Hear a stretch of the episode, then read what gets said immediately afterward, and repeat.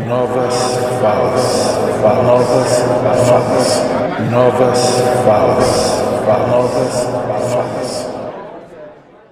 Bem-vindo, bem-vindas ao Novas Falas. Hoje eu quero falar de religião.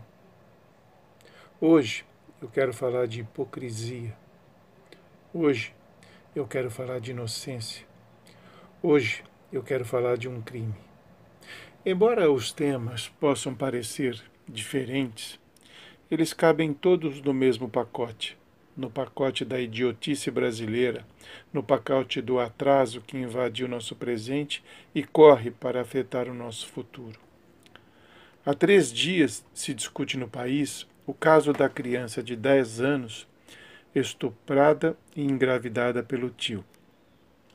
A justiça autorizou o aborto, embora nem fosse necessário por se tratar de menor de 13 anos. De qualquer forma, foi autorizado. No Espírito Santo, cidade de origem da criança, o hospital designado alegou não ter condições técnicas de fazer o procedimento. Aí os adeptos da Igreja Hipócrita, também conhecidos como hipócritas, pressionaram o hospital para negar o atendimento à criança. Não se sabe se a direção do Hospital Capixaba fraquejou. A menina, então, foi autorizada a viajar para o Recife, Pernambuco, e ir direto para um hospital de referência que faria, como fez, o procedimento. A loira barraqueira de Brasília, aquela da tornozeleira eletrônica, lembram-se? Que ganhou do ministro Alexandre de Moraes, depois de ficar um tempo em cana por atentar contra o STF foi às redes sociais e não apenas declinou o nome da menor, como também o endereço e nome do hospital onde ela faria o procedimento. E convocou seus seguidores, bando de imbecis, para impedir o ato ordenado pela justiça. Os hipócritas, bradando o nome de Deus, aos berros acusavam a menina de assassina. Tentaram impedir a entrada dos médicos no hospital, porém a polícia interveio. Logo depois, um grupo de mulheres recifenses tomou a frente do hospital para apoiar a menina e os médicos que salvaram a sua vida. Sim, a gravidez colocava sua vida em risco, tanto que o procedimento médico, extremamente delicado, demorou 17 horas. Como polêmica desnecessária a respeito de tema sério não bastasse, sai o presidente da CNBB, além dos padrecos e pastores para dizer que o aborto, ainda que legal, pois autorizado pela justiça, era um crime de onda. Que os céus não lhe dê ouvidos para que não queime nas chamas do inferno, pois ele merece.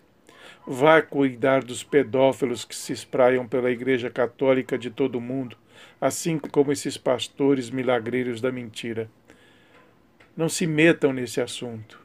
É um assunto legal e deveriam todos estar preocupados com a saúde da criança. Quem são eles? Tão pecadores como qualquer outro. E usando a própria religião, faço a todos aqueles que foram à frente do hospital xingar a criança de assassina a pergunta que não quer calar. Aquele que não tiver pecado, que atire a primeira pedra. Vocês lembram quem proferiu a frase, não é mesmo? Ela é de Jesus Cristo. Sim, ele chegou e fez essa pergunta quando homens, homens puros, né? Todos homens são puros, né? atiravam pedras numa prostituta em Madalena. E Jesus interveio e perguntou aos imbecis se eles não tivessem pecado, então que atirassem a primeira pedra. Todos foram embora. O mesmo deveria acontecer com aqueles imbecis que foram à porta do hospital xingar a menina. O estuprador já foi preso. E aproveito para perguntar: e quando a dona da tornozeleira eletrônica, que infringiu o estatuto da criança e do adolescente ao divulgar o seu nome pelas redes sociais, o braço da justiça irá alcançá-la novamente? Quando? Porque, ao meu ver, embora não seja advogado, um crime ali parece-me que foi cometido mas essa é uma questão que a justiça deve cuidar. Em tempo, embora tarde pela gravidade, o Facebook e o YouTube já tiraram a loira barraqueira de suas redes sociais.